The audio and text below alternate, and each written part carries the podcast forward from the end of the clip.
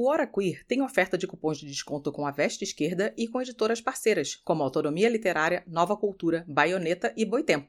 Basta usar o cupom Doutora Drag. Tudo minúsculo, tudo junto.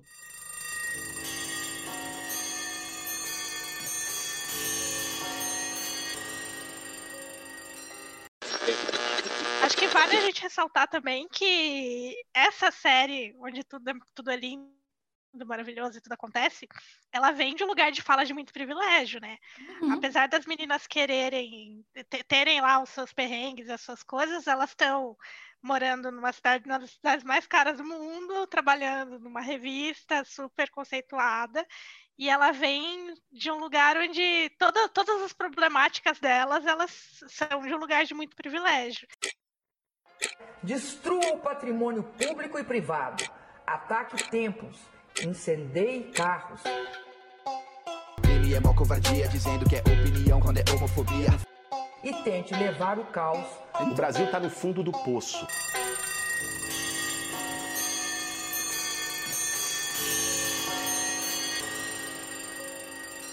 Olá, ouvintes do Hora Queer! Sejam bem-vindos a mais um episódio. Eu sou Alice Santos e hoje eu estou aqui com duas maravilhosas lá do podcast Frequências Abertas, a Aline Bergamo e a Fabris Martins. Já já elas vão se apresentar aqui para vocês.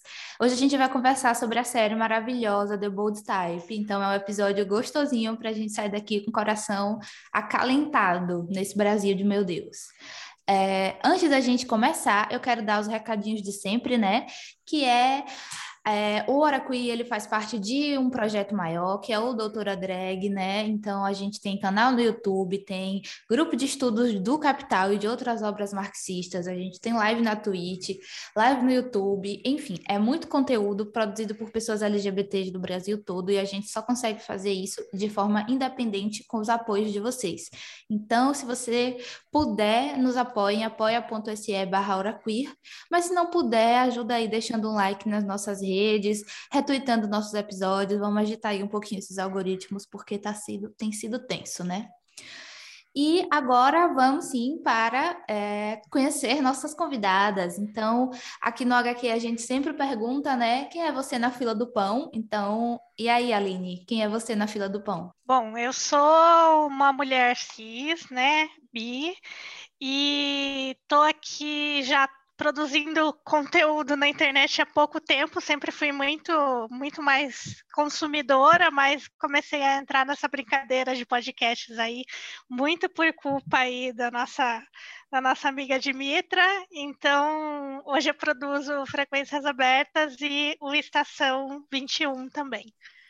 Maravilhosa. Inclusive, recentemente a gente gravou lá com o Cid, matamos a saudade dele, demos muitas risadas lá no, na Twitch de vocês, foi bem bacana. E você, Fabris? quem é você? Na... Twitch tá bombando. Não, é muito divertido, sério. É... E você, Fabris? Quem é você na fila do pão? Oi, gente. Eu sou a Fabris. Eu sou uma mulher trans. Ah, eu sou pan. E eu sou designer. E estou no Frequências Abertas, no Leia Como uma Garota. E também tem uma coluna sobre transgeneridade no Olhares Podcast. Perfeita. E, gente, lembrando que os podcasts que as meninas fazem e tudo mais vai estar no, na descrição do episódio lá no nosso site para depois vocês irem conferir. Então, né, como eu, eu falei, a gente vai gravar sobre essa série, The Bold Type, e eu, eu queria, nesse primeiro bloco, é, vai ser sem spoiler, tá? Então, se você ainda não assistiu a série, essa parte aqui é para você ficar com o gostinho, pausar e lá ver o que tem na Netflix, depois voltar para ouvir o resto. É, eu, eu, na verdade, eu nem sei como foi que eu cheguei nessa série. Tava lá, tipo, a Netflix ficava insistentemente mostrando para mim, né? E aí, quando eu vi assim, ah, três mulheres em Nova York trabalhando numa revista, eu fiquei, meu Deus, é meu tipo de série, porque eu adoro séries assim de mulheres indo viver numa cidade grande, vivendo altas aventuras, sabe? Bem é, aqueles filmes de sessão da tarde eu, eu adoro. E eh, com jornalista, né? Sempre puxo para minha sardinha. É, mas, assim, numa primeira impressão, eu pensei que ia ser uma coisa meio Diabo Veste Prada. Assim, até conhecer direito as personagens. Como foi, assim, para vocês, esse, esse primeiro impacto, assim, com a série? Eu confesso que eu fui bem resistente. Eu achei que a série ia ser bem nessa vibe delas, tipo, tendo uma chefe horrível e tendo que se virar e não sei o quê. E, e, acho que vale falar que a série é de 2017, né? Mas ela bombou uhum. agora recentemente na Netflix. E quando ela entrou no catálogo, meio que viralizou, né? Uma galera começou a assistir, e nessa de um recomenda para o outro, que recomenda para o outro, eu não quis ficar de fora, e aí eu dei uma chance para assistir. Mas assim, eu fui bem resistente no começo. Eu achei que a série não ia me pegar, e eu fiquei bem, bem feliz, assim, de, de ter gostado. Uhum. E contigo, Fabris? Eu tive essa mesma Ops. Eu tive essa mesma impressão. Eu via lá The Bold Type, The Bold Type. E como eu sou designer, então eu pensei, ok, vamos ver o que esperar de uma série, de uma revista uh, em Nova York. Aí, a primeira coisa que a gente vê, vamos ter uma chefe megera e elas vão viver altas aventuras para poder sobreviver e é engraçado, porque assim, a pessoa que eu mais gosto na série é justamente a chefe. É engraçado isso, né? Talvez pela questão de idade, por, por eu ser mais, mais velha, tudo, e já não ter os arrobos que muitas vezes as meninas têm, a gente vai comentar mais na frente. Então a série me pegou por isso. E foi muito assim, do nada, sabe? Vamos ver Bold Type? Vamos. Olha só, já tem quatro temporadas. Como assim tem quatro temporadas? Aí, eu, uhum. aí a gente maratonou, eu, aí virou aquela série que, que eu e Lila a gente tinha que ver juntas, porque assim, né? Uhum. Que é aquela coisa. Casal que, que vê sé, série separado não, não dá certo. é, uma, uma pessoa que me influenciou bastante a ver a série que é a, foi a Maquinóbrega do, no, do Instagram, porque ela trabalha na Capricho, né? E aí, enquanto ela assistia a série, ela fazia altos comentários sobre, ah, isso aqui tinha na Capricho, isso aqui é impossível, não tinha, isso aqui é real, isso não é real. E acho que os comentários dela também me motivaram bastante a assistir a série, assim. Achei é, legal é, essa visão da realidade, sabe? Então, eu depois que assisti, eu fiz um story, né, falando que eu devorei a série, que eu queria... É alguém para gravar comigo, e aí várias pessoas próximas a mim tinham falado que já tinham assistido, só que eu nunca tinha ouvido falar, tipo, eu nem sabia que a série tinha bombado, eu vim descobrir enquanto eu estava assistindo, sabe? E eu acho que se eu já não fosse jornalista e estivesse assistindo essa série assim mais novinha, eu ia querer ser jornalista, sabe? Mesmo sabendo que muita coisa ali não, não é real, assim. Mas ela dá esse climinha gostoso, né? De, de... Ai, que divertido pode ser a vida, mais ou menos. Um, tem um quê de conto de fadas, não tem? Vocês não acham? Sim, tudo termina, tudo dá muito certo, né? Assim, sempre tem um, um finalzinho feliz. É, eu é até eu tuitei isso, assim, porque eu, eu me senti assim, eu, eu me relacionei muito com essa questão de tipo conto de fadas, porque tudo perfeito, e acho que é isso mesmo. Tipo, cara, eu me vi morando em Nova York e, e usando roupas maravilhosas e andando pela rua com café na mão. Sim! É como é, se você é muito... se imagina daqui a 15 anos. Assim, andando é. em Nova York com café na mão de sobretudo. É, é, bem um conto de fadas de uma, de uma geração que a gente tem, né? De, Sim. Eu tenho certeza que muita gente sonha com isso. Só que aqui vai meu desagravo. Nenhuma roupa lá no, no closet serviria em mim. Porque, por causa do tamanho? Por conta do tamanho, porque as roupas lá são para pessoas modelo, padrão. né? Sim. De modelo, assim. Os sapatos devem ser no máximo 38, 39, as roupas para no máximo 40. Então, assim, alguém como eu, assim, que, que é grande por natureza, eu acho que ficaria, tipo, olhando assim, poxa, que bonito, podia ter meu número. Uhum. E, isso, é, eu tinha até assistido, né, o Diabo Veste Prada um, um, tempinho antes, e é muito bizarro, porque é um filme do começo dos anos 2000, né, mas, tipo, Gente, Anna Hathaway, ela é magra, muito magra. E o Sim. povo fica o tempo todo no filme falando: ah, eu acho que esse talvez dê em você. É, é bizarro, bizarro, bizarro. É, mas eu queria falar uma coisa que Fabris falou, que é sobre a, a Jaqueline, que é a chefe. Eu achei que ela também passava assim um, um papel maternal, né? Para as meninas, para todo mundo, assim, no, na, ali no ambiente. Nossa, como eu queria ter uma chefe assim, sabe? Que se preocupa de verdade com, com o nosso desenvolvimento, assim. Não- acho que eu nunca Eu falo isso o experimentei tempo isso. todo. Porque, assim, é uma, uma chefe assim que fala: olha, assim, as regras da empresa são XYZ, mas o que você fez não condiz. Faz um pouquinho diferente que talvez se adeque. Tipo, ela nunca pode, ela sempre fala: olha, ache uma solução para gente, para eu poder te apoiar lá no conselho. Sim. É, eu, eu acho que ela tem uma posição muito de entender pelo que aquelas meninas passaram, né? Ela, ela cresceu ali dentro da empresa, ela entrou como, como escritora e virou né, a chefe de todo mundo. E toda vez, eu acho que ela tem a, a compaixão de olhar para as meninas e ver, nossa, eu já fui essa pessoa que fez um monte de cagada também. E, e ela olhar sem uma, um monte de julgamento que normalmente seria o padrão, né, de, de chefia. Uhum, sim. E é, eu, eu tava vendo, né, para preparar a pauta, que a série foi inspirada na vida de uma jornalista real, que é a Joanna Coles, Coles, não sei, Coles, que ela é ex-editora-chefe da Cosmopolitan. Eu não sabia disso. Vocês sabiam que era inspirada numa história real? Eu fiquei Não. sabendo pelo Instagram e eu sei que a parte real é que a tal da, da esteira é verdade, né? Que ela tinha realmente uma esteira no escritório. Meu Deus. E, e caminhava de salto também? Que sofrimento. Eu tô chocada com isso. Para mim, a esteira é uma das coisas mais inverossímeis da série. Não, eu não sabia, não, que a, que a esteira era real. Tô, tô chocada. Tô chocada. É, eu tava lendo uma matéria, né, falando de curiosidade da série e tal, e aí estavam lá dizendo que a série começou porque essa mulher tava, fez uma capa da, revista da Cosmopolitan com Katy Perry, e aí que, o que pediu a Katy Perry foi não, não divulgue não as fotos. Aí disse que 10 minutos depois que Katy Perry saiu do estúdio, ela foi lá e postou bem a foto que ia ficar na capa. Aí disse que ela foi para um bar beber, desabafar com os amigos. E aí um cara lá que era produtor de série estava do lado e falou: "Ah, sua vida daria um programa de TV". E aí foi fazer a série. Olha que legal. Muito deve ser. Ah, tá vendo, gente, que o caminho aí para Nova York. É isso mesmo. É onde tudo está acontecendo. É, mas eu acho que o que me motivou mesmo a ver a série foi porque eu já conhecia a atriz que faz a Jane, né? Que ela fez é, Fake Neat, que foi uma série da MTV 2015 por ali. Vocês já ouviram falar? Não Como cheguei que a era essa assistir. série? Era Ah, assim. eu lembro, eu lembrei. É- é- Ela, ela mente que é lésbica, não é? É, é uma série bem teenzinha, e aí as duas meninas. é, primeiro tem tipo um mal entendido, né? As pessoas acham que as duas amigas são um casal, e aí elas, para entrar na onda e serem populares, elas começam a fingir mesmo que são um casal.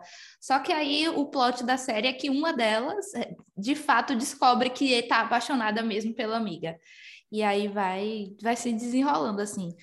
É bem, bem bobinha mesmo, sabe? Mas. é, e nem teve final, assim, só teve duas temporadas, eu acho, nem finalizou direito. Eu vi duas temporadas. Eu achei até que, que teve uma terceira para finalizar, mas agora você me deixou triste, porque realmente não teve um final. Que É, coisa. Não teve. Inclusive, tipo, a temporada, a última que eles produziram, né, termina com a outra amiga pensando, opa, eu acho que eu gosto dela também. E aí eu queria ter visto isso e não, não rolou. Mas era, era uma série também, assim, na mesma pegada, que discutia muito as questões LGBTs e tal. Eu lembro até que tinha uma personagem que era intersexo, que é uma coisa que, assim, naquela época eu nem sabia o que que era, assim, sabe? Quando eu comecei a assistir. E aí, revendo agora, foi ano passado que eu vi essa última temporada. Aí eu vim me tocar, tipo, tipo poxa, essa discussão já estava acontecendo ali e eu nem, nem me toquei, sabe? Eu acho que é, talvez The Bold Type também tenha sido assim para algumas pessoas, mas a gente vai falar disso um pouquinho depois. Hum, é, tem algo mais que vocês acham que seria interessante comentar, assim, de, de comentários gerais, né? Percepções durante enquanto a gente estava assistindo?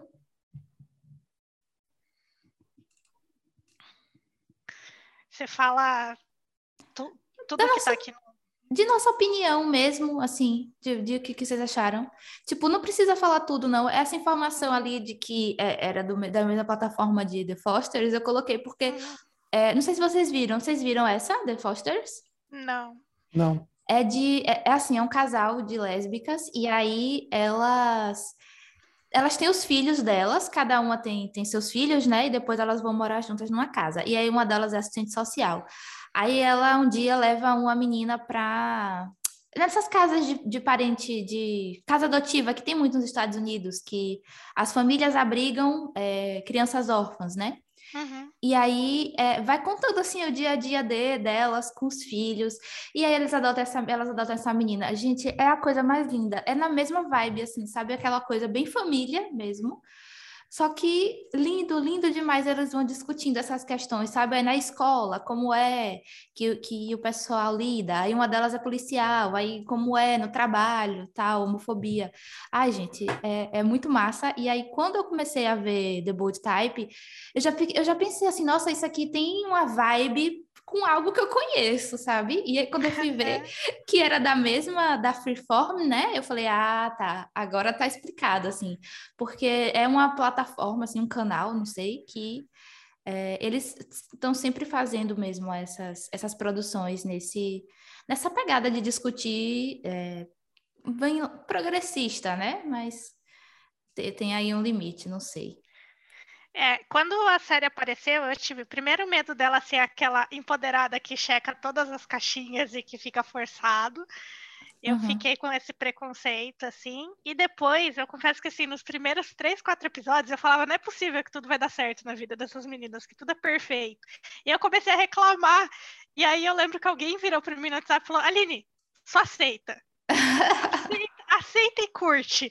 E eu falei, tá bom, acho que eu vou deixar a série me levar assim. E aí eu passei a aceitar e, e aí eu falei, beleza, eu vou aceitar que tudo é lindo, maravilhoso. E, e é isso, assim, tipo. Acho que vale a gente ressaltar também que essa série, onde tudo é, tudo é lindo, maravilhoso e tudo acontece, ela vem de um lugar de fala de muito privilégio, né? Uhum. Apesar das meninas quererem terem lá os seus perrengues, as suas coisas, elas estão morando numa cidade, uma das cidades mais caras do mundo, trabalhando numa revista super conceituada, e ela vem de um lugar onde toda, todas as problemáticas delas, elas são de um lugar de muito privilégio. Sim. Então, acho que tudo que a gente discutir aqui até o final do programa vale sempre lembrar que a gente está num recorte de uma bolha muito especial ali, né? Uhum, com certeza. É tipo... engraçado isso. Vá. Oh, perdão. É engraçado isso porque eu também tive uh, essa impressão uh, inicial que a Aline teve de tudo dar certo e assim teve um momento que eu falei sério não vai acontecer nada não vai dá nada de errado na vida dessas minas. E tudo que dá, às vezes resolve um, dois episódios depois. Ah, você perdeu o emprego, um, um dois episódios depois você volta. E isso era muito recorrente. Então chegou um momento que eu falei: entrega para Deus e vai, porque é tudo muito dentro dos privilégios. Inclusive, depois a gente deve até comentar alguns temas abordados. Tem uma determinada personagem que ela durante a série, ela percebe estar inserida nesses privilégios. Eu acho que essa descoberta dela é interessante. É, eu, eu tive a mesma sensação que vocês, e com uma personagem específica que eu ficava pensando, meu Deus, essa menina nunca ouviu um não na vida dela, porque todas vez que alguém dizia não para ela, ela ia lá contestar. Gente, como é que pode isso?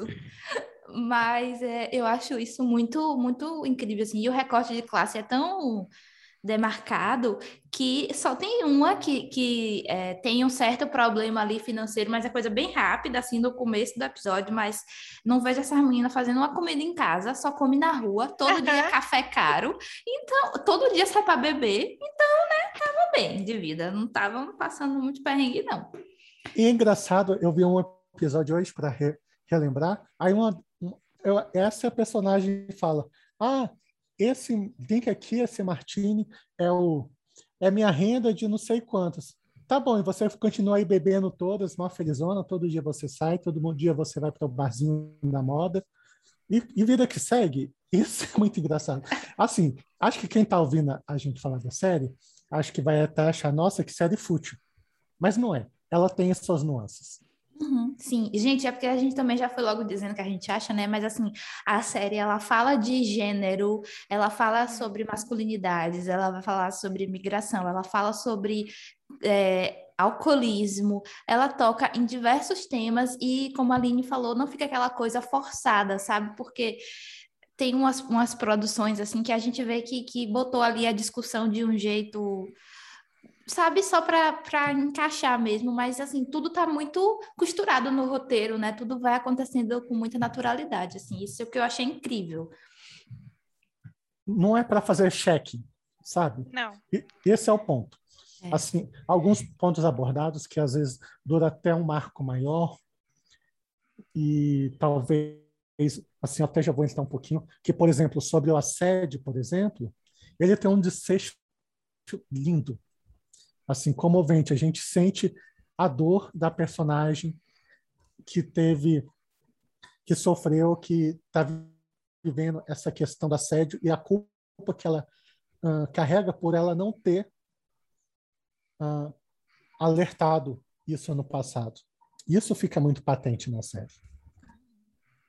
E, e, eu acho que ela tem uma, uma capacidade também de, às vezes, fazer você concordar com o personagem que está errado e depois jogar na sua cara que você estava errado. Que às vezes você simpatiza com alguma situação que aconteceu e depois ela vai te mostrar que aquela situação estava errada e você fala, putz, verdade, apanhei aqui. Tipo, sei lá, eu acho que com todo mundo deve ter acontecido pelo menos um momento. Por exemplo, tem uma cena que. Acho que, acho que essa é spoiler, eu não vou falar agora. Mas assim, tem, sempre tem um momento que você fala, não, agora é, tá tudo bem, ela não fez nada de errado. E daí você vai vendo e você fala, não, pera, ela fez sim. Ela fez. Uhum. É. Acho até que eu sei que cena é que você tá falando, mas eu vou aproveitar essa deixa para é, finalizar então aqui esse bloco. Então, se você ficou aí com um gostinho de querendo entender o que, que é isso, o que, é que essas mulheres tanto fazem nessa revista, vai lá procurar a série para assistir na Netflix ou no Pirata. Eu só escrevi no Google The Bold Type Online e eu assisti. Então, vamos lá. Talvez eu tenha enchido meu computador de vírus, talvez, mas acontece. Nunca saberemos.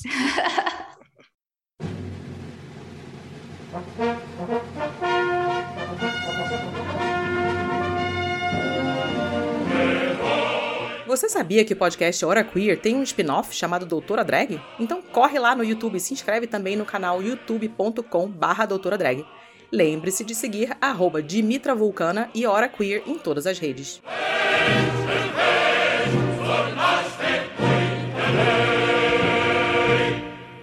A partir de agora, spoiler liberado, tá? Até a quarta temporada. Então, se vocês não assistiram ou se vocês não se incomodam, aí vocês podem continuar ouvindo. Se não, fica para depois, né, amores? Vamos lá, eu acho que a gente podia começar falando do, dos outros temas sensíveis e entrar nas questões de gênero e sexualidade no final, porque a gente sempre dá uma empolgada maior, né? Mas uhum. é, a cena que você estava falando no bloco anterior, Aline, foi a do a que a Cat bate no cara quando ele quando ela tá com a Dina na rua e aí um cara xinga ela e ela bate. Olha, essa foi uma delas, com certeza. Uhum, nossa, tipo, é, porque você fica tipo, tá certo, vai, que e daí depois você fala, olha só que merda. Sim. Bem isso. Minha irmã, que, que eu, eu já fui logo botando minha irmã para assistir, né? Aí ela assistiu o episódio só até essa parte. Ela falou: aquela mulher deixou a outra lá sozinha para ir pra cadeia, tô com raiva, não sei o quê. Aí eu falei: minha filha, assiste, assiste que tu vai ver o, o tapa que tu vai tomar na cara depois. Porque. É, é... Eu acho que teve um. É, não, termina o raciocínio. Não, não, vá, vá. É, eu acho que teve um, um, dos episódios que mais me marcou em relação a, a, isso, assim, que eu acho que foi muito bem abordado, foi aquele do, do caso de racismo também. Que a Cat sai na rua para fazer campanha com uma outra menina negra Sim. e as meninas brancas saem para outro lado. E na hora eu nem me toquei que aquilo podia dar ruim. E aí, quando elas passam por uma situação de, de, preconceito, aí ela vira e fala assim: Você entendeu por que, que eu queria que você fosse com a sua amiga branca e não comigo? Daí você fala: Olha só, né? Tipo, não tinha me ligado nesse momento. E, é engraçado. E depois, sim, e depois toda a discussão que o episódio tem sobre a exposição da mulher, né? Se vale a pena postar numa rede social e gerar o ódio. Então, esse episódio eu acho muito bom Muito bom, sim, maravilhoso. é engraçado que a hora que elas foram juntas, eu falei, vai dar merda. Vai dar ruim. Porque a gente sabe que o preconceito está aí e era uma forma deles abordarem isso, porque elas estavam indo de casa em casa, distribuindo, estava ali tirando as fotos. Aí eu já lembrei, assim, quando tinha uma galera jogando Pokémon Go, tirando foto em, na rua, jogando as pessoas. Olha só, essa pessoa está fotografando a minha residência. Não, a pessoa só está jogando Pokémon GO. E, e, era mais ou menos isso, ela só estava ali distribuindo os panfletos, fazendo a campanha dela, e de, em momento algum, a interlocutora dela, racista, deixou que ela explicasse. Assim, em momento nenhum, quis sequer ouvir ela como se ela pudesse estar concorrendo a um cargo majoritário, um cargo de vereança lá em Nova York.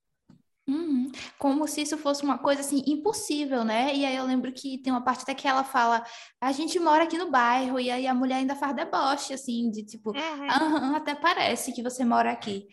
Eu, eu, eu, vendo vocês falando agora, eu percebo que eu fui muito Alice mesmo nesse episódio, porque numa, na hora que elas foram, eu não pensei em momento nenhum que ia acontecer algo assim. Fiquei mesmo assim achando que é, eu, eu pensei que só a Cat está querendo ficar junto com a namoradinha dela, vai dar algo ruim. Se fosse para dar algo ruim, eu pensaria que seria de é, LGBTfobia, sabe? Mas uhum, também. Não, não pensei de jeito nenhum nessa questão. Mas é, esse episódio realmente ele é muito legal também por essa, essa questão do da exposição ou não, sabe? Do, do vídeo da mulher racista. E aí é, eu, eu achei que foi muito bem abordado, assim, muito bem discutido, até por, por ser também, assim, da comunicação, né? Eu achei muito interessante. Desde o começo, quando o Cat queria publicar, eu falei, mulher, isso não vai dar certo. Por, por N questões, sabe? E, uhum. e, e, eles fazem de uma forma que ficou bem simples, assim, qualquer pessoa entenderia a implicação daquilo numa campanha, sabe? Ah, com certeza. E, e eu acho engraçado a, a Cat, no caso, ela só com o tempo ela perceber que ela vivia numa bolha de alta de alta sociedade de Nova York, família de pais ricos. Então, assim, ela nunca teve isso na cara dela, ela nunca teve o preconceito. Tanto que quando ela ganha assim, a promoção e ela vai colocar o mini currículo dela, o outro personagem fala: Poxa, você não vai falar que você é uma mulher negra? Você sabe a importância que tem isso para outras pessoas? E ela não, a princípio, ela não entende, só depois, mais na frente, que ela percebe o privilégio que ela tem, a, a forma como ela é é atendida assim, ela vive numa bolha. Uhum. Isso que é engraçado. E assim, é algo até pessoal que por exemplo, nas minhas apresentações, na minha mini bio, eu sempre coloco Fabrício Martins, mulher trans, porque eu quero deixar isso bem claro, que é algo que faz parte de mim, é algo que pode servir de inspiração para outras pessoas, e eu não tenho hum, medo algum de esconder quem eu sou. Uhum. E, e, eu lembro que até na discussão, né, dela com o Alex, quando ele fala isso e tal, ela fala: Ah, mas é que eu acho que o fato de eu ser negra não mudou em nada a minha posição um, um, negócio assim, sabe? E isso é um discurso uhum. muito comum do racismo, né? De dizer, ah, mas aí a cor da pele não tem nada a ver, se, se é branco, se é preto, chegava lá de qualquer forma. Só que no caso dela, era, ela era muito jovem e ela era diretora de mídias sociais de uma grande revista, então era um cargo muito alto. E ser a primeira negra a alcançar esse cargo, isso sim tem um peso, tem uma representatividade, né? E, e eu acho que por ela ter sido criada aí nessa bolha, como a Fabris falou, foi uma bolha de sociabilidade branca, né? Então, é, a mãe dela era branca, então com certeza ali ela é, ela até fala, né, nesse episódio que ela não sabe nada da família do pai. Então ela cresceu ali no meio, cercada por pessoas brancas. Então ela não teve, né, essa experiência assim. De... É, eu gosto que ela chega até a confrontar os pais dela, né? Tipo, cara, por que, que eu não me vejo como negra? E aí ela entende que isso vem desde que, de que ela foi criada assim, que foi sempre passado esse, isso, esse pano para que ela não se preocupasse com isso, né? Uhum. Nossa, é, e a Cat, a personagem que eu acho que, que eu tenho raiva, que ela não sabe ouvir, não, né? Porque, gente, pelo amor de Deus, a menina, tudo, tudo ela ia. Eu, eu, vou lá no conselho, tudo ela ia lá no conselho quebrar tudo. E, e eu lembro que te, tem a parte que ela, ela é demitida, né? Porque ela denuncia o cara lá, o chefão do conselho.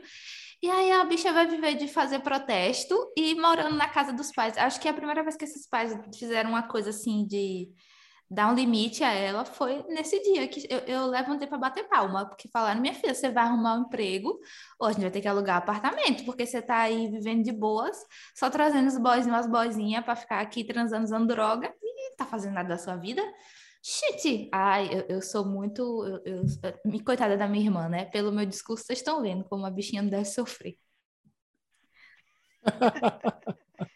Ah, mas é, é e, e, ela é tão fora da realidade que ela começa a ver o valor do dinheiro, né? Ver o quanto, o quanto ela, tipo, o quanto o custo de vida dela é alto, e aí eu só fiquei um pouco irritada que dela vai trabalhar num bar e parece que acabou o problema financeiro dela. Então, Não, você continua ganhando bem menos. Então, tipo assim, parece que é o mesmo salário, né? O de bar e o que ela ganhava uhum. lá como diretora de uma grande revista. Não, e fora que ela não entende que ela é, é bartender, né? Porque ela quer fazer tudo nesse bar, menos servir o povo. Ela quer, ela quer militar, né? Inclusive, é. assim, causar treta com quem ela sabe que tem, tem uma influência e, e tem ligação com, a, com o diretor que demitiu. Ela não mede consequências. É... é uma coisa que me irritava muito, inclusive em relação à namorada dela, que também eu acho que ela errou bastante. Uh, ela, ela, não media as consequências, depois ela falava: Meu Deus, o que, que eu fui fazer? E era o tempo todo, e, e, não tinha consequência. No final dava tudo certo. Isso às vezes me, me uhum. deixava meio com o pé atrás, principalmente Mas... com ela, por ela ser essa pessoa. Uhum. É, não, com ela também era que eu ficava com mais raiva, porque é, Jane, coitada, pelo amor de Deus, que aquela menina sofreu nessa série, não tem condição a outra cheia dos problemas lá com, com o boy dela. A, elas pelo menos se davam mal em algum momento mesmo da vida. Cat não, Sim. era, era no mundo. Não sei que mundo era aquele, não. Eu, eu queria perguntar para você que é da comunicação, eu tenho a impressão que assim, elas usam o que elas têm à mão, as mãos para salvar, salvar o mundo uma, uma militância de cada vez. Uhum. Só que eu acho que dá, cabe, cabe um episódio inteiro de discussão, provavelmente a Dimitra já falou sobre isso, o quanto que você colocar uma exposição de uma história bonita na revista está efetivamente fazendo uma mudança generalizada, né? E o quanto essa é uma militância também que é de um lugar de privilégio e que está contida ali num espaço teoricamente pequeno, né? É, então eu acho legal a parte da hora que ela vai para a política, que ela começa a ver que o assunto é mais sério e tal, mas eu acho muito muito interessante essa coisa que ela tem de que ah, porque é só colocar na revista e daí tudo vai ser resolvido. Uhum. É, eu, eu achei, eu, num primeiro momento, eu fiquei pensando, menos ela vai mesmo para política, porque eu sempre acho que não ir para política, assim, tipo, entrar no partido e tal, mas eu acho você se lançar numa candidatura, eu sempre acho uma coisa muito grande, sabe? Mas. Uhum, e, e, ela foi, né? Assim, tipo, e todo mundo. É isso aí, não sei o quê. Vem se eu fosse falar que ser candidata a vereadora, o que ia ter de gente me dizendo pra eu não ir, você não tem noção. E o povo lá tudo apoiou ela, tudo bem, sabe? Mas é, é isso que você falou, assim, é, foi interessante é, essa noção dela e tal de ir para a política. Mas, assim, realmente elas acham que, que é, botar a matéria na revista vai resolver o problema, né? E, e, e a gente não sabe, né? Depois, tipo, ah, é, expôs aqui esse caso de desse desse assédio, por exemplo, mas depois a gente não sabe se o cara foi preso, se perdeu o emprego, a gente não, não teve esse, esse acompanhamento. É claro que é importante, né, gente, ter, ter uhum. publicações com esse cunho e tal, e seria muito bom se a gente tivesse mais e mais revistas femininas que fossem naquela pegada, né? Mas... Eu tenho a impressão que, muito dentro dessa questão de comunicação mesmo, porque é é um mundo que é muito autocontido. quando eu trabalhava em agência de comunicação, assim, as pessoas eram muito autocentradas nelas mesmas. Assim, o ego das pessoas é muito grande. O ego que você vê ali de algumas pessoas, eu, eu trabalhei com gente assim, em agência de comunicação e, e é imenso, assim, a pessoa acha que o que ela fez é a melhor coisa do mundo. Uhum. Então, eu, eu, eu via muito isso na, na atitude delas, de falar, nossa, a minha matéria vai salvar não sei quantas mil baleias, ou então, ah, a minha matéria só que quando uma é demitida e vai para jornalismo mais real, digamos assim, a matéria dela gera consequências. Uhum. Sim. Então, Sim. isso isso ficou muito patente assim. Ficou, acho que quando ela saiu, né, da engajamento, vamos gerar. É, é, ficou cortando, amiga. É... Não, acho que é a minha internet que tá aparecendo aqui que tá instável. Peraí, viu, gente? Ah, tá. Acho que agora voltou. Sem Vá. Problema. Eu ouvi até a parte que você falou assim, é... quando ela foi pro jornalismo real, isso ficou muito latente. Aí eu não ouvi mais. Então, ficou muito latente que as decisões que ela tomava, as decisões de editoriais de se expor ou não uma história vai ter algo palpável depois, até mesmo quando ela vai ter que se desculpar pelo que ela fez na televisão, ela consegue piorar as coisas.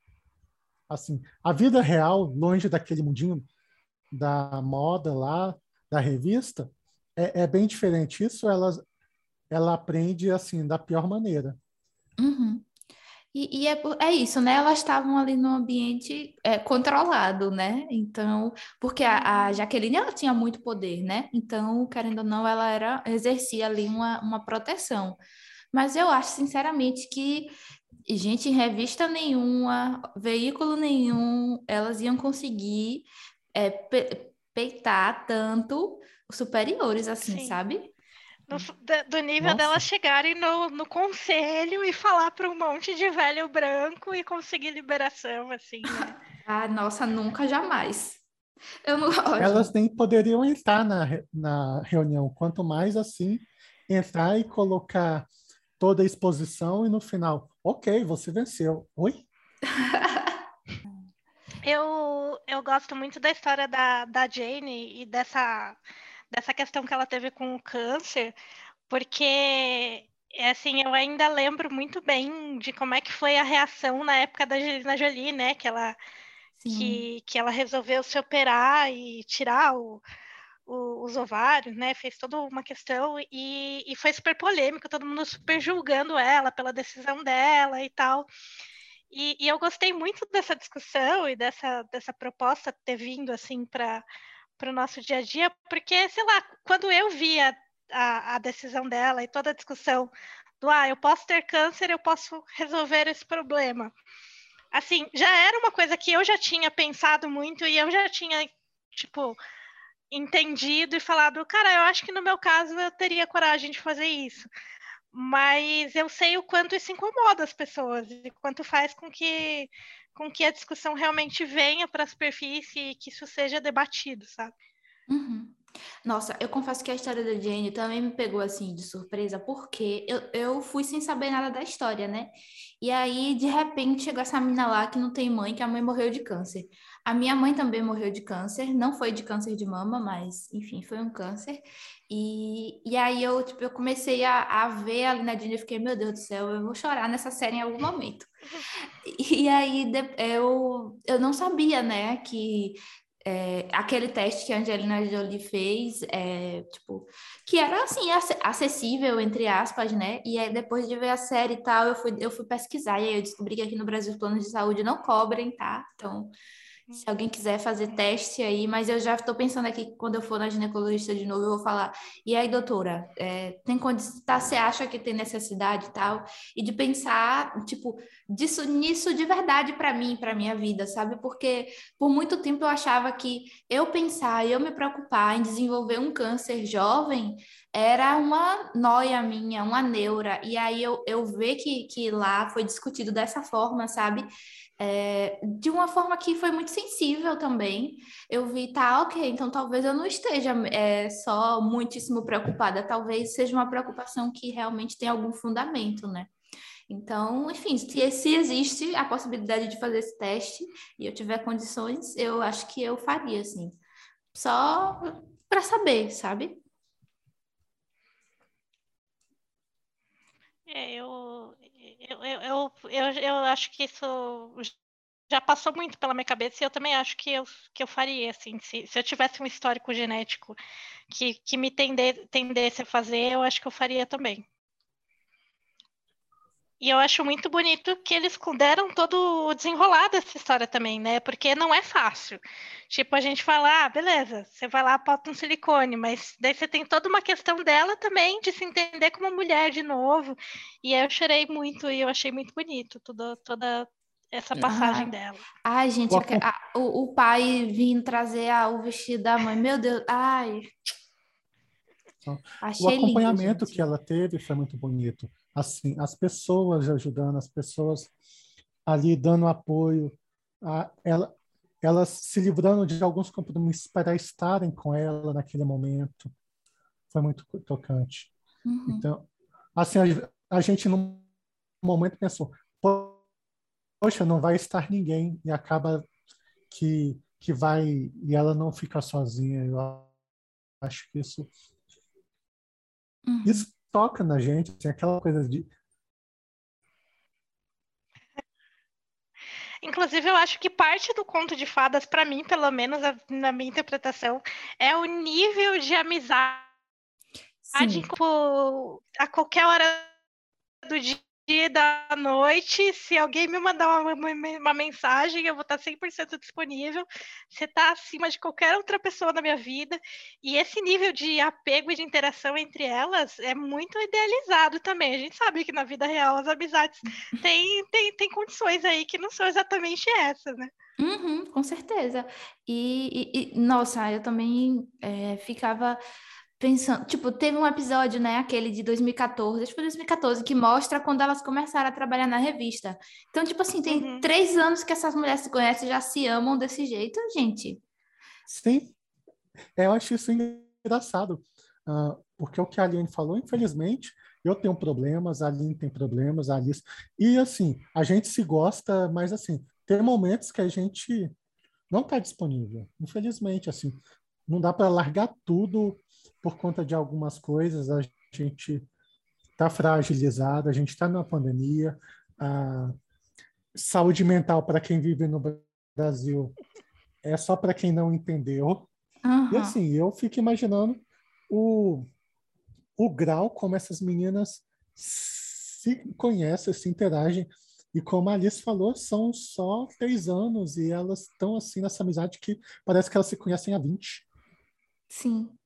E, e outra, elas não brigam por coisas é, pequenas, né? Tipo assim, ah, você pegou minha blusa emprestada e não me devolveu, e aí fica três dias sem se falar. Como assim, gente? Isso é o clássico da amizade. Tem que ter umas brigas assim, besta, acho que, né, faz parte. É, é utópico a, a, a, níveis extremos, é bem conto de fadas mesmo, porque elas vivem num mundo onde elas, tipo, elas estão uma ali em primeiro lugar para outra e pronto, e tá resolvido. Não tem um dia que uma deixa a outra na mão para ir pegar um, um contatinho, sabe? Tipo. Uhum. Ou até para fazer alguma coisa assim, sei lá, não, mulher, eu tô cansada, ó, eu trabalhei muito é. hoje, eu vou dormir, sabe? Não tem isso, elas estão. Não tem o famoso me deixa, hoje eu só preciso descansar. Mas quanto à roupa, a gente tem que combinar. Elas têm um closet assim, a bel prazer, você chega lá, pega, é todo seu, nunca ninguém, você nunca vê ninguém lavando nada para então, devolver. Então, isso aí, isso aí é uma questão bem complicada, né? Porque também é parte da magia. Porque você imagina que na prática, se elas saírem com uma roupa daquelas, elas têm que devolver impecável. Porque aquela roupa é da revista. Imagina só de lavanderia o quanto essas meninas deviam gastar. É, elas elas estão no ponto que elas pagam para trabalhar, né? Porque é, é táxi para cima e para baixo, lavanderia, festinha, não sei o quê. E, e... Elas estão ali só pelo rolê. Só pelo status. É, e, e o pior é que é, será, gente, que tem gente que vive assim? Eu acredito que deve ter, né? Alguém que é pai e mãe banca e trabalha assim só para ter o, o hype do trabalho. Ah, Sabe tem, que tem? Ah, eu vou te falar, assim, em agência de comunicação, isso é muito. Comunicação, publicidade, isso é muito comum, sabe? A, fulano é sobrinho de um publicitário que é, tá ali na agência só para fazer o, o network, só para ir no futuro conseguir um emprego numa agência maior e está ali totalmente sustentado pelo pai e mãe. Tanto que estágio em agência de publicidade, em sua maioria, paga uma miséria. E, e assim, lá no, na Caixa Prego, eu mesma, quando estava fazendo, ah, fazendo faculdade, assim, eu recebia assim, umas propostas de estágio assim, que eu tinha que pegar três ônibus e eles não pagavam ônibus. E assim, e eu falava, ok, tá bom, fica para a próxima, desculpa. Por mais status que a sua agência tenha, eu não tenho condição de, de ter um estágio que não paga nem minha faculdade. É, aqui, pelo menos aqui em Sergipe, né, em Aracaju, é muito comum, pelo menos na área de jornalismo, que eles pagam, sei lá, uma bolsa de 400 reais para você ficar no órgão, geralmente é para assessoria, né, no órgão, e aí não tem um jornalista lá para te orientar. Eles pegam uma pessoa que está na, na graduação, pagam metade do preço e a pessoa tem que fazer tudo. E todos os estágios que eu fiz foi assim. Então, tipo, é um socateamento da profissão, tanto para quem está estagiando, tanto para quem é profissional formado, porque também não consegue emprego, né? É, aqui em São Paulo eu já vi muito relato da questão do status, né? Quando você está trabalhando, a gente tem escritórios nos bairros mais caros da cidade. E tem a tradição de almoçar em lugares precários. E, tipo, se você quiser ser da galerinha, você não vai gastar 30 reais no almoço, você vai gastar 60, 70, que é muito mais do que o seu salário permite que você gaste. Então, essa questão do status, dependendo de onde você trabalha, ela faz você gastar muito dinheiro, sim. Uhum. Nossa, gente, um, um almoço 30 reais. Aqui a gente paga tipo 12 reais numa quentinha, duas pessoas dividem. Não, São Paulo Olha é aí. caro, amiga. São Paulo, 30 reais é, o, é, o, é, o come, é, o, é o- a base do, do almoço no- nos, nos lugares chiques aí. Ai, meu Deus, como é bom morar no interior, na roça, com meus 30 mil Aqui em. Brasília, assim, você acha de todo lugar. Você acha desde a quentinha até o restaurante ali que você come por 13, 14, e você a- aí tem lugares que é 60, 70 reais o quilo. Só que aí nesses lugares que normalmente é esse povo, ah, não, vamos almoçar com a galera. É, Aí você, É, eu ok, tô ganho falando uma da- bolsa de 400 reais. É, não dá, né, gente? Que assim, falando das áreas onde tem grandes escritórios, né? São as áreas onde tem de tudo. Tem o almoço do, do dia a dia, mas também tem os restaurantes super topíssimos, onde a galera gasta muito dinheiro, né? É, Ai, gente, deve ser sofrido ser estagiário nessas condições, viu? Porque eu já sofria, imagino. E é excludente, né? Porque aí Uhum. a pessoa que ganha pouco, ela não vai se, se envolver nesse momento e acaba perdendo um momento ali de, de status, de networking e tudo mais. É ridículo falar isso, mas é a realidade de algumas profissões. Ou seja, a gente já percebeu que realmente a série só é contos de fada mesmo, porque como eu falei, as meninas não comem em casa, gente. Não tem uma cena delas fazendo jantar, é só comendo na rua, pedindo A comida diferença para é que americano casa. não, não, americano não almoça, né? O americano come salada e sanduíche, né? Então, eh, pelo menos nisso, eles estão no lucro. É, assim, você comentando isso, ah, na agência que eu trabalhava, tinha uma sócia, ela era jornalista, ela até já faleceu. Ela não ah, se misturava com, com a galera dos serviços de administração, por exemplo. Se tinha alguém lá na, na hora do almoço da administração, ela só ia almoçar depois que, que não estava ninguém lá, porque ela não queria se misturar com a, com a galera que não era jornalista. Gente do céu. Complicado, né? Eu, eu tava, eu juro que da primeira vez que a Jaqueline apareceu na série, eu pensei que ela ia ser desse tipo, assim, sabe? Bem. naquele episódio que a Jane dá um chilique, grita com ela no meio do, da, do negócio, depois dá um endereço para ela ir. Ela chega na casa dela, ó, que meu marido, meu filho, meu cachorro. É isso aqui, a minha vida, você não queria saber? Olha aqui.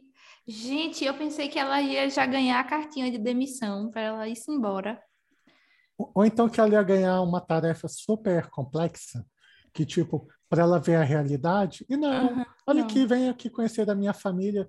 Vamos falar sobre arte, sei lá. Tá. Só, só no mundo da, da é. fantasia mesmo. Ah, faz muito sentido agora que a Disney seja a dona do canal que, que faz a série. Mas, inclusive, o, o tanto de liberdade que ela dá, assim, eu não sei como que é o mundo, né, de, em, em relação a, a jornalistas, esse, esse, tipo de coluna, mas ela dá tanta liberdade para as meninas que é, tipo, é, não, não, não não pede para alterar nada, fica tudo. Tanto que Sim. a primeira vez que a menina publicou por outra, por outra editora, ela ficou, ela ficou toda ofendida que alteraram a matéria dela, né? Então, é, é porque os americanos eles têm esse estilo de, de escrever esses artigos, que é uma coisa assim bem pessoal, né? Tipo, vai uhum. contando a história ali, mas o, o, a, a, o jornalista se coloca. Aqui isso não é muito comum fora de coluna, né? E a gente tem poucas pessoas que fazem isso, assim. Mas é, o normal é o dessa outra moça ali mesmo. É você escreve as coisas, seu editor vai lá, corta tudo, muda tudo. Então, tipo, sabe essas matérias que a gente reclama no Twitter que é clickbait, que o, o título diz uma coisa? É, é porque o jornalista escreveu o texto com o título coerente, mas o editor quer clique, então ele vai lá e rearranja tudo, sabe? Então, é, é, por isso que eu disse, se eu já não fosse jornalista e assistisse a série, eu ia querer ser, porque parece tudo tão bom, tão fácil, sabe? E não é assim, na real é, é bem o, o, estilo lá da outra revista que a Jane foi trabalhar e se arrependeu, né? Se arrependeu lá uh, amargamente.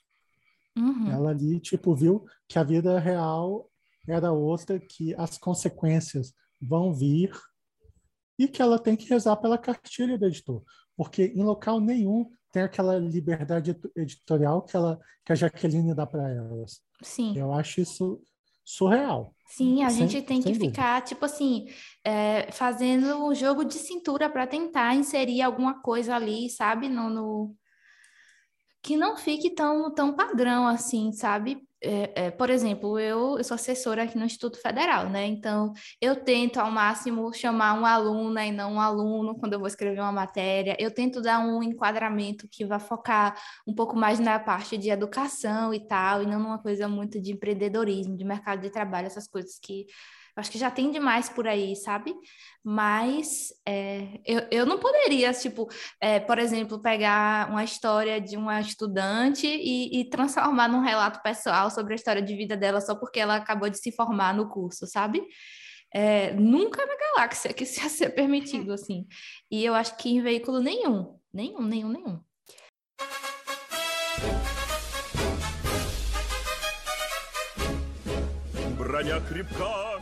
Você está ouvindo o Hora Queer. Que tal apoiar o nosso projeto em apoia.se barra ou então em padrim.com.br barra.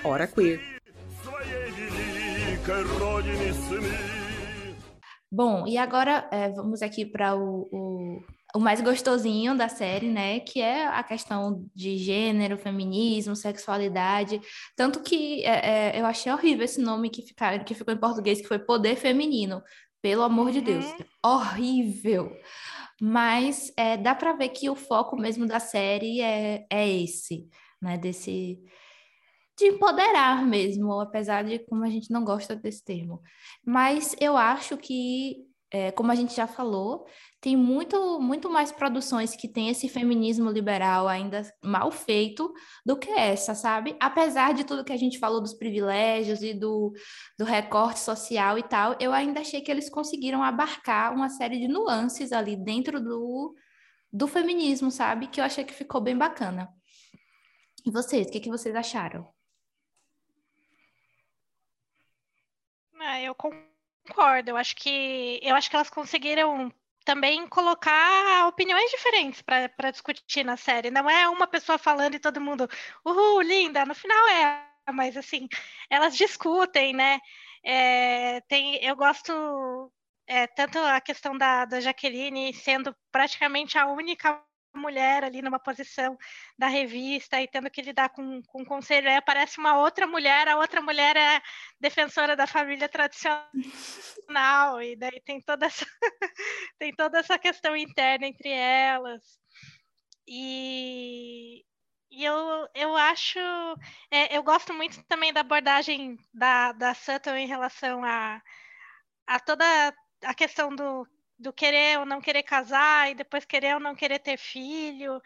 E eu acho que isso é colocado de uma forma muito natural no roteiro, mas que nenhum momento deixa de deixar claro que elas são pessoas com opinião, que elas vão defender aquela opinião e vão defender, defender aquela posição aquela cena da Jaqueline dando uma bronca no Richard, falando assim: você tá, tá chateado porque você vai casar com uma mulher que tem opinião própria? Eu acho uma das cenas assim mais maravilhosas da, da série. Uhum. Eu acho que a questão que eles abordam às vezes da traição, assim, muito bem colocada, assim, quando ah, você fala, ah, não, foi só um beijo, aí você vai descobrindo depois que não foi só um beijo, por exemplo que a coisa foi mais séria e você pensa, meu Deus, ah, eu aí a personagem que foi traída, ah, eu beijei uma outra pessoa, eu não senti nada. Foi assim que você se sentiu? Aí vem a verdade à tona. Eu acho que isso, essas minúcias, essas coisas que, que vão ali uh, entremeando as relações, elas são muito interessantes. Uh, puxando muito pelo no meu caso, assim, eu esperei até a quarta temporada para finalmente ter um caso de uma pessoa trans na série e foi abordado de uma forma muito inteligente, uh, porque ela é uma maratonista que com os, o índice anterior ela poderia passar, só que a partir do momento que ela começou a, a bloquear a testosterona, usar estrogênio, a capacidade física dela diminuiu muito. E ela não pôde participar uh, oficialmente da, da prova. E chega um momento que falam, olha, eu consegui aqui por debaixo dos panos para você correr com o nome de uma outra pessoa. E ela se sente magoada, porque uma pessoa trans ela é obrigada a vida inteira usar um nome de uma pessoa que ela não é, e, e ela queria ser ela mesma, ela queria aquele momento para ser ela, para ser alguém que ela se olha no espelho e fala: Nossa, é, eu sou essa pessoa, eu vou correr com meu nome real. E, e no fim elas entendem que é muito mais do que correr, é poder correr e ser ela mesma. Eu, eu também achei muito bonito, assim, sabe? Tanto que é, foi mais uma vez que eu achei Cat sem noção, né? Porque na hora que ela chegou lá com o negócio, aí a mulher falou: e quem é? Não sei quem. Eu fiquei, minha filha, pelo amor de Deus, tome prumo na sua vida o que você tá fazendo. eu, eu, ah, é, e, e, uma coisa também que eu fiquei esperando acontecer foi o momento da Cat falar da bissexualidade dela. Porque, Nossa, e também demorou, foi, né? foi na quarta, né? Porque uhum. ficaram o tempo todo, ah, então você é lésbica, é lésbica, é lésbica. Tipo, era a única coisa que eu tinha muito incômodo, assim, fora as outras coisas que a gente falou, era isso, né? De ela nunca é, dizer, assim, o que, que ela era e tal. E aí eu achei também Achei que foi bacana como fizeram, mas achei também que foi pouco explorada ali a bifobia de Adina, né? De falar, ah, eu, é, eu acho que são as outras que não vão aceitar você porque você é bi, só que era ela que não queria aceitar. E depois mesmo que se esqueceu que isso aconteceu. É, foi super rápido, né? Eu, quando, antes de eu começar a ver a série, eu já tinha visto, acho que foi a Tati Leite comentando que, ah, tem uma menina bi, não falam que ela é bi e tal. E ela estava assistindo a primeira temporada. E aí eu comecei a prestar muita atenção nas falas. E na maioria das falas, quando a Kate fala, a Kate, ela, ela fala, ela se, ela se identifica como queer. Ela não fala necessariamente que ela é lésbica, ela fala que ela é queer. E, e aí as outras pessoas normalmente se referem a ela como lésbica.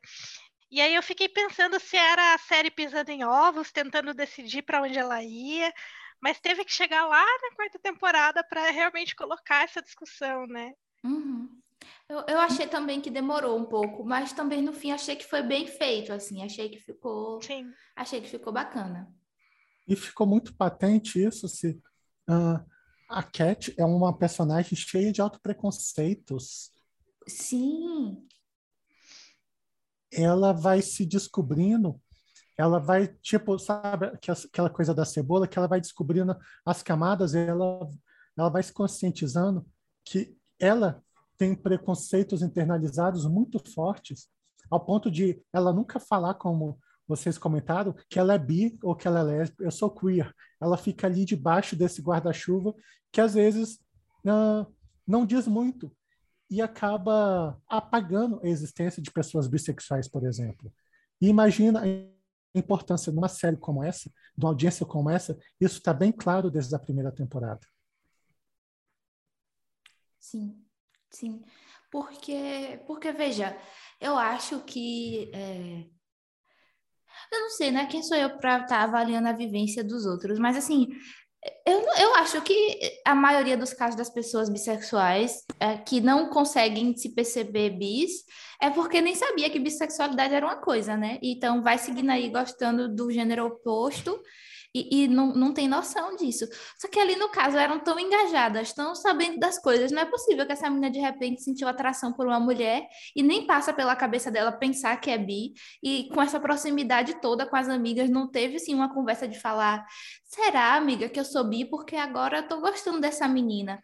sabe? Não, só passou assim de, de um extremo para o outro. Aí eu, eu achei que realmente é, foi eles eles foram moldando, né? Assim, o desenrolar dela. Também não sei se essa, essa foi uma pressão do público, né? Talvez tenha sido, de, de que ela se posicionasse e tal. Eu acho que eles, numa série como essa, ainda mais como foi comentado, que é uma produção de um canal da Disney, de uma, uma produtora da Disney, que eles vão ter que ir uh, testando o terreno.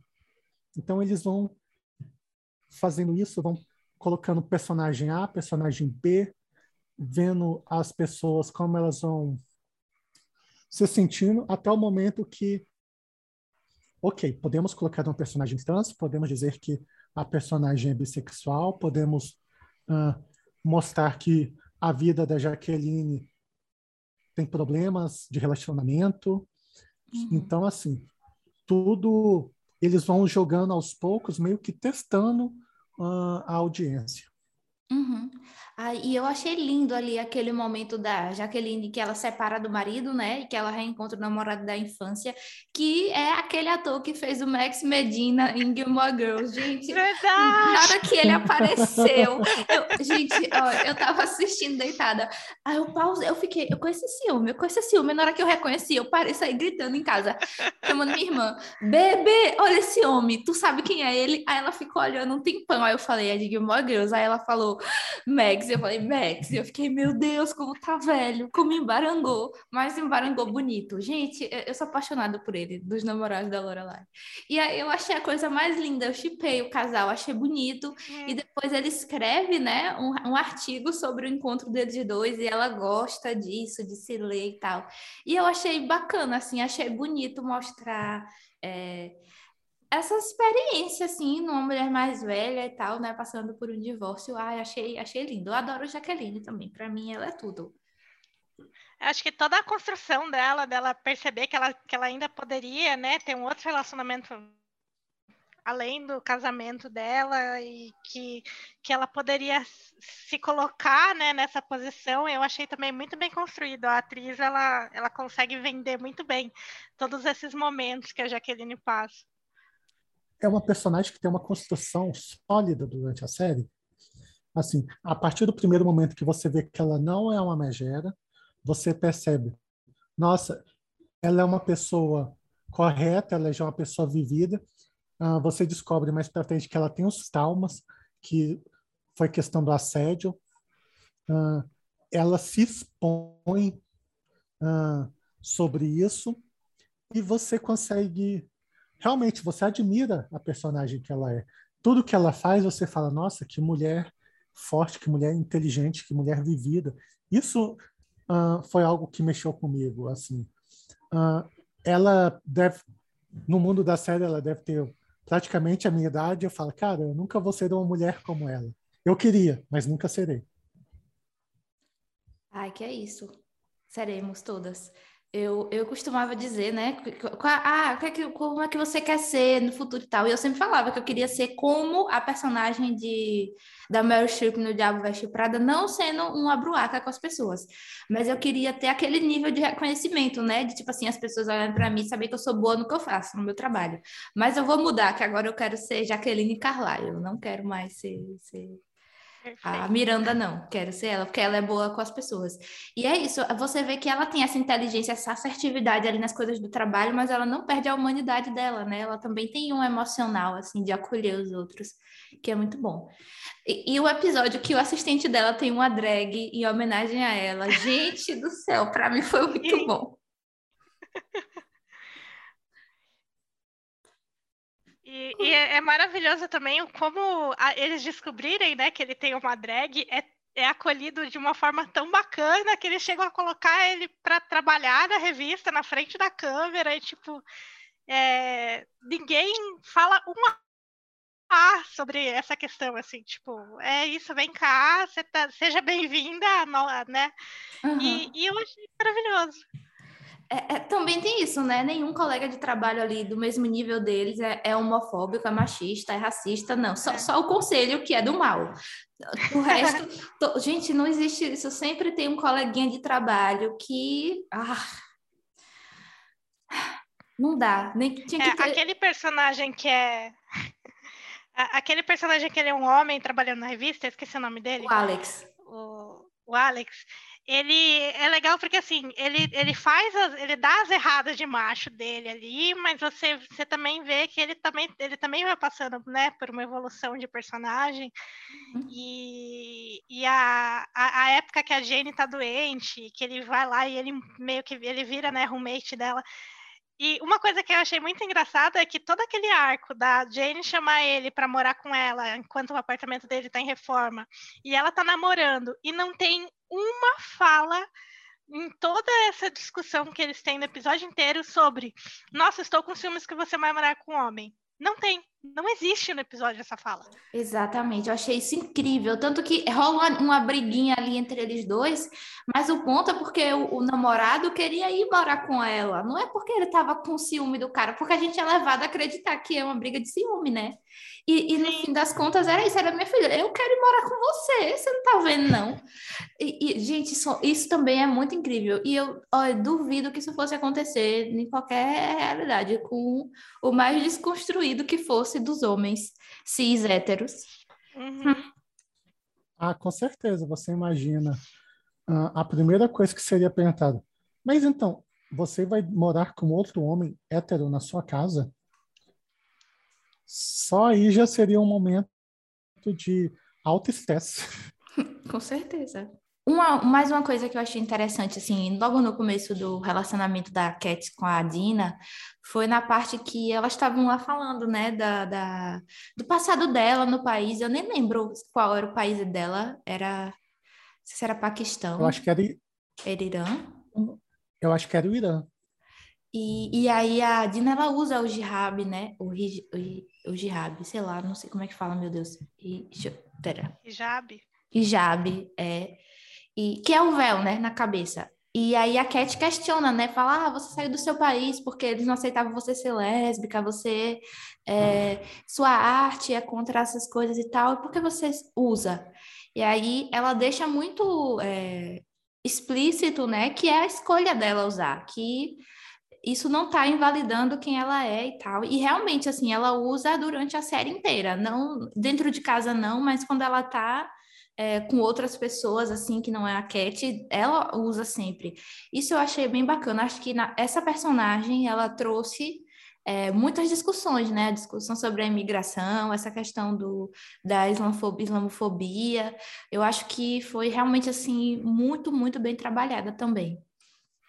E eu achei acertado a forma como eles tocaram no assunto, porque para esse assunto especificamente, eu acho que existe ainda uma necessidade de ser bem, bem expositivo na hora de tratar o assunto, né? Uhum. De explicar tudo para que fique claro para as pessoas a situação, porque ainda existe muito preconceito em torno da, da, da imigração e tal. Então, toda a questão das leis da imigração, o risco que ela corre de qualquer momento ter que ter que voltar para o país dela por um problema de visto. Então, eles conseguem ser bem explicativos nas, em cada probleminha que a, que a Dina tem, e ainda assim, sem deixar o assunto chato. A gente consegue uhum. compreender ela, assim. Uhum. E eles deixam muito explícito que uma decisão que foi tomada, num certo momento, fala: olha, eu fizer isso, eu não vou poder conseguir mais o meu visto para os Estados Unidos por conta da arte, que ela é uma fotógrafa que, que trabalha corpos. Então, assim, ela acaba sendo perseguida pelo que ela faz. Então, são problemáticas que a gente realmente sente. A gente olha e fala, nossa, é isso mesmo. E, e ela tem esse respeito muito forte à religião dela. Sim, sim. Eu acho que conseguiram mesmo mostrar é, a sensação, né, de insegurança, assim, de você ser imigrante, principalmente nos Estados Unidos, né? É, então, meninas, a gente já discutiu aqui bastante. Eu estou muito feliz com esse papo, porque foi muito gostosinho, já que eu estava assistindo a série sozinha, né? É sempre bom conversar com alguém. É, eu queria agradecer a vocês por terem aceitado participar. É, a gente vai agora encaminhar já para os encerramentos, então vou deixar o espaço para vocês fazerem as considerações finais de vocês, os jabás, quiserem aí é, falar dos programas que vocês estão fazendo, deixar as redes sociais, podem ficar à vontade. E lembrando que tudo que a gente é, conversou e citou, e se as meninas falarem algo mais, vai estar na descrição do episódio. Então, pode ir, Aline. Bom, eu quero agradecer demais o convite, porque eu também vi a série meio sozinha, assim, e foi muito legal comentar. Eu tenho certeza que a gente, se a gente deixasse aqui o relógio rolando, a gente falava de muito mais coisa ainda. Uhum. É, eu só queria dar, deixar uma estrelinha pro personagem da Sutton, porque no começo eu achei que ela ia ser a loira padrãozinho que não ia me impressionar, e o arco da história dela realmente me agrada demais. Eu acho que toda a discussão dela sobre ter ou não ter filhos e aquela questão do, do aborto que ela sofre eh, mexeram muito comigo e eu gostei muito de como foi abordado. E então deixo aqui meu, meu, meu asterisco no final do episódio. E para me encontrar, se vocês gostam de Jornada nas Estrelas, eu e a Fabris estamos no Frequências Abertas arroba frequências abertas. É, e, e, eu sou Aline Bergamo no Instagram e no Twitter. Então pode ficar à vontade para me procurar lá também. Obrigada. É, eu, eu, também assino embaixo tudo sobre a Santa. Também adorei a discussão de não ter filhos. É, agora você, Fabris. Oi, gente. Eu queria primeiramente agradecer esse convite.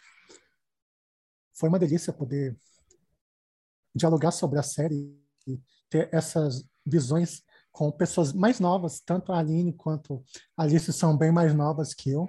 Então, assim, é, ficou até meio patente no que eu tinha mais admiração pela Jaqueline exatamente por essa questão de similaridade de, de experiência de vida. E eu acho que a série, assim, a gente comentou algumas falhas, porque a gente acaba sendo crítica, mas a, a, gente gosta muito da série. Ela tem que ser vista de uma forma muito ampla, tem que ser vista de uma forma que possa ser discutida, que vocês tirem as suas próprias opiniões. Ah, ah, comentamos por alto alguns temas que foram né, abordados, mas as discussões são muito mais densas em alguns momentos, tudo permeado por esse tom de conto de fadas. E eu, eu acho que é o tipo de série assim que faz bem para a gente ver, porque a gente precisa de coisas leves, a gente precisa de desopilar de vez em quando. Uh, e eu posso ser encontrada no Twitter como Fabris Underline MC. É a minha principal rede social e lá assim eu vou ser aleatório e vocês vão saber do que eu estou falando. Vou ver ela reclamando do Vasco que tá ruim, né? Não, não sei porquê, mas eu sei que tá ruim porque ela fala. É, eu concordo com tudo que as meninas falaram, assim, acho que dessa série dava para tipo assim tirar um episódio aí discutir discutir discutir por horas sabe? Porque realmente ela vai deixando ali as camadas para a gente se aprofundando.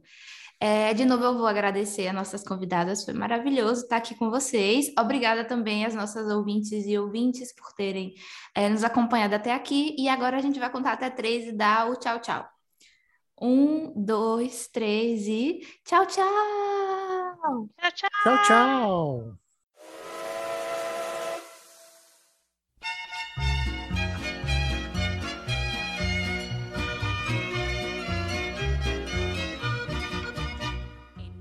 Sabia que você pode apoiar a diversidade na podosfera? Se você conhece pessoas que participam de podcasts e são negras, LGBTs ou mulheres, use as hashtags Podosfera Preta, LGBT Podcasters e Mulheres Podcasters para divulgar os episódios do seu podcast preferido.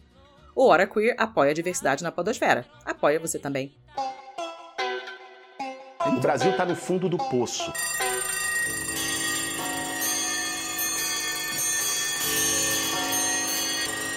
O programa acabou, mas não sai daí. Você pode agora compartilhar o nosso programa. Olha só que legal. Marque a arroba Hora Queer, tanto no Instagram quanto no Twitter. Você pode trocar ideia com a galera do HQ lá no Telegram. O nosso grupo é o t.me barra Hora Queer. Você pode estrelar a gente no iTunes, pode assinar o nosso feed e até mesmo contar para o coleguinha que nós estamos tanto no Spotify quanto no Deezer e em todos os outros agregadores. Não é só close, é lutar.